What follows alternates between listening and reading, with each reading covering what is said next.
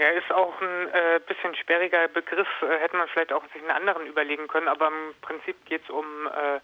eine Geschichte, die äh, sich also jetzt vor allem in Westdeutschland nach 1968 äh, ergeben hat und zwar um ja eigentlich eine Konsequenz aus den Jugend- und äh, Studentenprotesten, die es in der Zeit ja gab oder sozusagen so als breiten gesellschaftlichen Aufbruch der Jugend und ja, eigentlich die Erfahrung, dass man damit dann doch recht äh, allein steht oder allein nicht so viel durchsetzen kann und dass wenn man eben die Gesellschaft wirklich äh, grundlegend verändern will, dass man dazu dann äh, sich mit mit den Arbeiterinnen und Arbeitern äh, verbünden muss und äh, ja als Konsequenz sozusagen aus aus dieser Überlegung sind dann nach 1968 eine ganze Menge, also einige tausend äh, Studentinnen und Studenten äh, zunächst äh, in die ja, Fabriken gegangen, um eben da Kontakt zu den Arbeitern aufzunehmen. Und das haben sie mit unterschiedlichen Konzepten und unterschiedlichen äh, Organisationen gemacht. Ich habe mich dann äh, für dieses Buch vor allem einmal auf die maoistische Strömung äh, konzentriert, die da diverse ja, kommunistische Parteien neu aufbauen wollten und auf äh, ja so antiautoritäre Gruppen, die sich äh, überlegt haben, sie machen da zunächst mal Untersuchungen in den Fabriken, lernen das alles kennen, das Bewusstsein der Arbeiter und und und und äh, daraus ergibt sich dann schon irgendwas. So und äh, ja, mit den beiden äh, mit diesen beiden Strömungen habe ich mich beschäftigt, Interviews mit äh, Leuten gemacht, die das damals gemacht haben und äh, darüber ist dann eben dieses Buch erschienen. Und dass du jetzt sagst, äh, auch sagst, dass, äh, das, Wort hörst du zum ersten Mal. Also das ist tatsächlich auch eine der Sachen, die mich daran überrascht hat, dass es äh, wirklich total viele Leute gemacht haben. Jedenfalls für so ein paar Jahre, gerade Anfang der 70er war das äh, eben sehr populär und man heute aber eigentlich so gut wie nichts darüber weiß. Ähm, wie viele Leute haben es denn ungefähr gemacht? An also man gibt jetzt keine genauen Zahlen, aber ein paar tausend werden es schon gewesen sein. Also jetzt direkt, ähm, also 1970, 71 gab es sozusagen so diese erste Welle, dass man, dass sich die dann den Fabriken zugewendet hatten. Das hing auch damit zusammen, dass diese, diese 1968er Bewegung dann da langsam zerfallen ist, veräppt ist und zerfallen ist und die eben nach neuen Perspektiven gesucht haben. Also wie kann man weitermachen, dieses ganze Projekt weiterverfolgen. Ja, und das war zunächst schon stark auch so ein Schritt von tatsächlich den Studentinnen und Studenten da rein, aber gleichzeitig äh,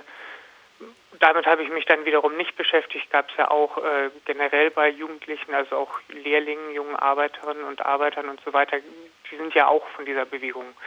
äh, mitgerissen worden und äh, da gab es auch eine ganze Menge äh, anderer Aktivitäten, aber um die geht es darum jetzt äh, eher weniger in meinem Buch. Du hast gerade gemeint, dass sozusagen nach dem Ausklingen der 68er-Proteste die Studenten und Studentinnen in die Fabriken gegangen sind und ein neues Betätigungsfeld gesucht haben. Ähm, für mich klingt das jetzt ein bisschen danach, als wäre die, ich sag mal, Arbeiterschaft gar nicht wirklich Teil dieser 68er-Bewegung gewesen. Ähm, war das sozusagen, kann man, also war das wirklich eine Intervention, wo Sie wirklich versucht haben, dann Leute zu überzeugen, mitzumachen äh, beim Aufbau einer neuen Gesellschaft? Also das Zweitere äh, auf jeden Fall ja. Also die Idee war jedenfalls zum Beispiel bei diesen maoistischen Gruppen, man arbeitet eben selbst dort in Fabriken, wird selber auch zu Arbeitern und gewinnt die dann für die diversen kommunistischen Parteiaufbauprojekte, die es dann in der Zeit gab. Also so durch eben ja die den Verkauf der Zeitungen, politische Diskussion und so weiter und dadurch, dass man sich da eben an den Arbeitskämpfen und so weiter mit beteiligte. Und äh, zum ersten Teil jetzt der Frage, also natürlich äh, natürlich, es war eine gesamtgesellschaftliche Bewegung. Also es war jetzt ja nicht nur eine Sache der Studenten, dieser ganze Aufbruch von, also da Ende der 60er Jahre, aber äh, ja, das, was, was die Studenten eben oder die jungen Jugendlichen dann eben in anderen europäischen Ländern beispielsweise sahen, also in Frankreich, wo es ja einen riesigen Generalstreik gab oder, äh, oder dann ein Jahr später eben in Italien ganz heftige Fabrikkämpfe. Das gab es in Deutschland in der äh, Art und Weise weniger, also was sicherlich damit zusammenhängt, dass eben so eine bestimmte Tradition, also eine kommunistische Tradition in, in der Nazizeit halt äh, ja im Grunde zerschlagen wurde und das dann eben auch im, in der Bundesrepublik war ja auch die KPD verboten beispielsweise also und äh, die ganzen ja wenn man so also wenn man so will die die Klassenkonflikte liefen dann eben recht streng reguliert äh, zwischen Gewerkschaften und Arbeitgeberverbänden ab äh, und da war dann eben die Überlegung okay hier müsste sowas ja eigentlich auch möglich sein aber vielleicht muss man da äh, auch ein bisschen mehr dazu tun und äh, eben selber aktiv den Kontakt stärker suchen. Also der entsteht eben dann nicht so äh, von selbst, wie das in den anderen Ländern, wie man das eben in den Nachbarländern beispielsweise gesehen hatte. Mm, welche Erfahrungen haben denn da die linken Studierenden in den Betrieben gemacht? Na, ach, äh, also natürlich äh, wahnsinnig viele Unterschiede. Also für viele war das ja eine war das ja zunächst auch mal eine etwas unbekannte Welt, also mit der ganzen, ja, auch Neugier oder Abenteuerlust, mit der sie sich dann da äh, auch reinbegeben haben. Aber äh, ein Punkt, der mir jetzt beispielsweise in den ganzen Interviews, die ich für das Buch gemacht habe, immer wieder begegnet ist, ist, dass, äh, ähm, na, das ist, das ist schon, äh, also dass sozusagen diese politischen Vorstellungen, mit denen man da reingeht, also auch dieses, dieses Bild vielleicht, was was da viele vom, von, einem, von so einem heroischen Fabrikarbeiter, der da eben für was weiß ich, streikt und kämpft und so weiter oder das eben tun könnte, dass das eben dann tatsächlich nicht unbedingt so der Realität entsprach oder dem, was man da täglich erlebte, sondern dass also mit allem, was dazugehört, aber auf der Arbeit äh, sozusagen im Wesentlichen äh, die meiste Zeit gearbeitet wird und dass sozusagen diese erhoffte Rebellion vielleicht sich dann nicht, nicht oder jedenfalls nicht so, wie sie sich das äh, vorgestellt hatten, äh, dass sie der da eben nicht so begegnet sind. Also zum Beispiel gibt es immer wieder die, die Anekdoten, also diese ganzen Gruppen hatten auch äh, natürlich eigene Parteizeitungen und dies und das, also die sie auch immer vor den Fabriktoren versucht haben zu verkaufen und dass sie da eben immer rumstehen, versuchen den Leuten ihre Zeitung anzudrehen und daraus wird halt nicht, nicht viel. Also und gleichzeitig, sobald es halt dann eben um Themen, also um die Probleme, die es bei der Arbeit natürlich auch immer geht, äh, gibt, sobald es um die geht, ist da natürlich schon Interesse da. Oder äh, also es hat in der Zeit gerade Anfang der 70er Jahre ja auch eine ganze Menge Streiks, auch wilder Streiks gegeben. Also viele Gastarbeiter haben sich daran beteiligt.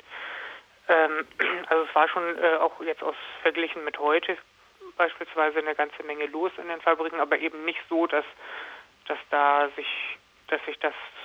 dass das zu irgendeinem wie das vielleicht viele gehofft hätten, zu einem revolutionären Bewusstsein führte oder dazu, dass die Leute jetzt unbedingt in diese kommunistischen Kleinstparteien eintreten wollten. Ja, ähm, was hat sich denn dann von diesem, von dieser Fabrikintervention in den Betrieben gehalten? Haben sich da, also hat das dann zu einer längerfristigen Politisierung dann doch irgendwie geführt? Du hast ja gerade gemeint, es wäre eher abgeklungen. Wie ist denn das weitergegangen? Na, auch, äh, auch da wieder, also natürlich recht unterschiedlich. Also eine ganze Menge Leute haben dann eben auch aus, jetzt, äh, aus der Erfahrung, die ich jetzt gerade geschildert habe, auch gesagt, das ist dann vielleicht nichts für uns. Also gleichzeitig entstanden ja also außerhalb der Fabriken eine ganze Reihe von Bewegungen oder war einiges los, auch äh, die, was weiß ich, Jugendzentren entstanden, das war damals ja auch noch was völlig Neues oder äh, dann die Proteste gegen Atomkraft, Hausbesetzung und so weiter. Und da haben dann eben viele gesagt, na, da treffen wir viel eher mit den Leuten zusammen, also was weiß ich jetzt mit den jungen Lehrlingen zum Beispiel oder wem auch immer. Also dann gehen, verlassen wir doch wieder die Fabrik und äh, gucken, was wir außerhalb zusammen machen können. Aber ähm, naja, aber es gibt auch eine ganze Reihe Leute, die dann äh, weiter dort drin geblieben sind und weiter auch äh, gearbeitet haben und auch eben ja so Opposition, oppositionelle Gruppen, wenn man so will, in den äh, Betrieben aufgebaut haben und naja, eine ganze Menge von dem hat sich dann auch bis in die 80er, 90er Jahre teilweise auch äh, bis heute noch äh, gehalten. Also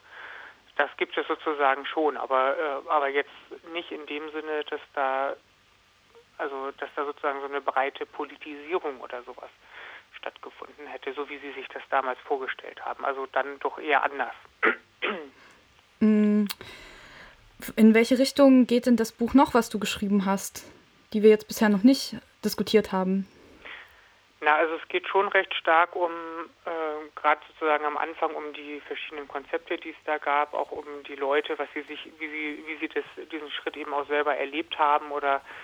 äh, was sie sich da erhofft haben und äh, was am Ende dann wirklich passiert ist. Und ich habe halt versucht, das anhand von, also ich habe äh, zehn, zwölf lange Interviews gemacht und anhand von sieben der äh, der Leute, die ich interviewt habe, habe ich halt versucht, diese Geschichte so ein bisschen äh, nachzuerzählen, bis ja, bis eigentlich, also sowohl eben bei einigen diesen den Schritt auch wieder hinaus aus den Betrieben und äh, und hinein in was weiß ich andere Auseinandersetzungen oder Grüne oder was ist was auch immer, bis hin äh, zu also aber auch sozusagen die Leute, die dort länger äh, geblieben sind und was ja wie die sozusagen darauf zurückblicken. Also ja, das ist so im Grunde das, worum es geht. Mm, mir ist jetzt noch eine Frage eingefallen und zwar ja. ähm, als letzte Frage vielleicht, dann, ähm, das heißt ja jetzt linke Fabrikintervention. Ähm, gibt es denn auch, gibt, oder gab es auch andere Fabrikinterventionen von anderen politischen Richtungen? Nee, also ich glaube, dass ja, diese Fabrikintervention ist, ist äh, ein Wort, was jetzt im Nachhinein eigentlich auch eher äh, speziell dafür dann so ausgedacht wurde. Also die haben jetzt auch nicht gesagt, wir machen jetzt Fabrikintervention, sondern es ist eher ein Wort, was so ein bisschen im Nachklapp davon entstanden ist. Nee, und das ist, also es gab natürlich auch, äh, was weiß ich, die Gewerkschaften, äh, die SPD, die, äh, die DKP oder sozusagen, äh, das gab es natürlich auch alles, aber das hätte sich jetzt, äh, da hätte sich jetzt, glaube ich, niemand äh, dieses sperrige Wörtchen zu eigen gemacht.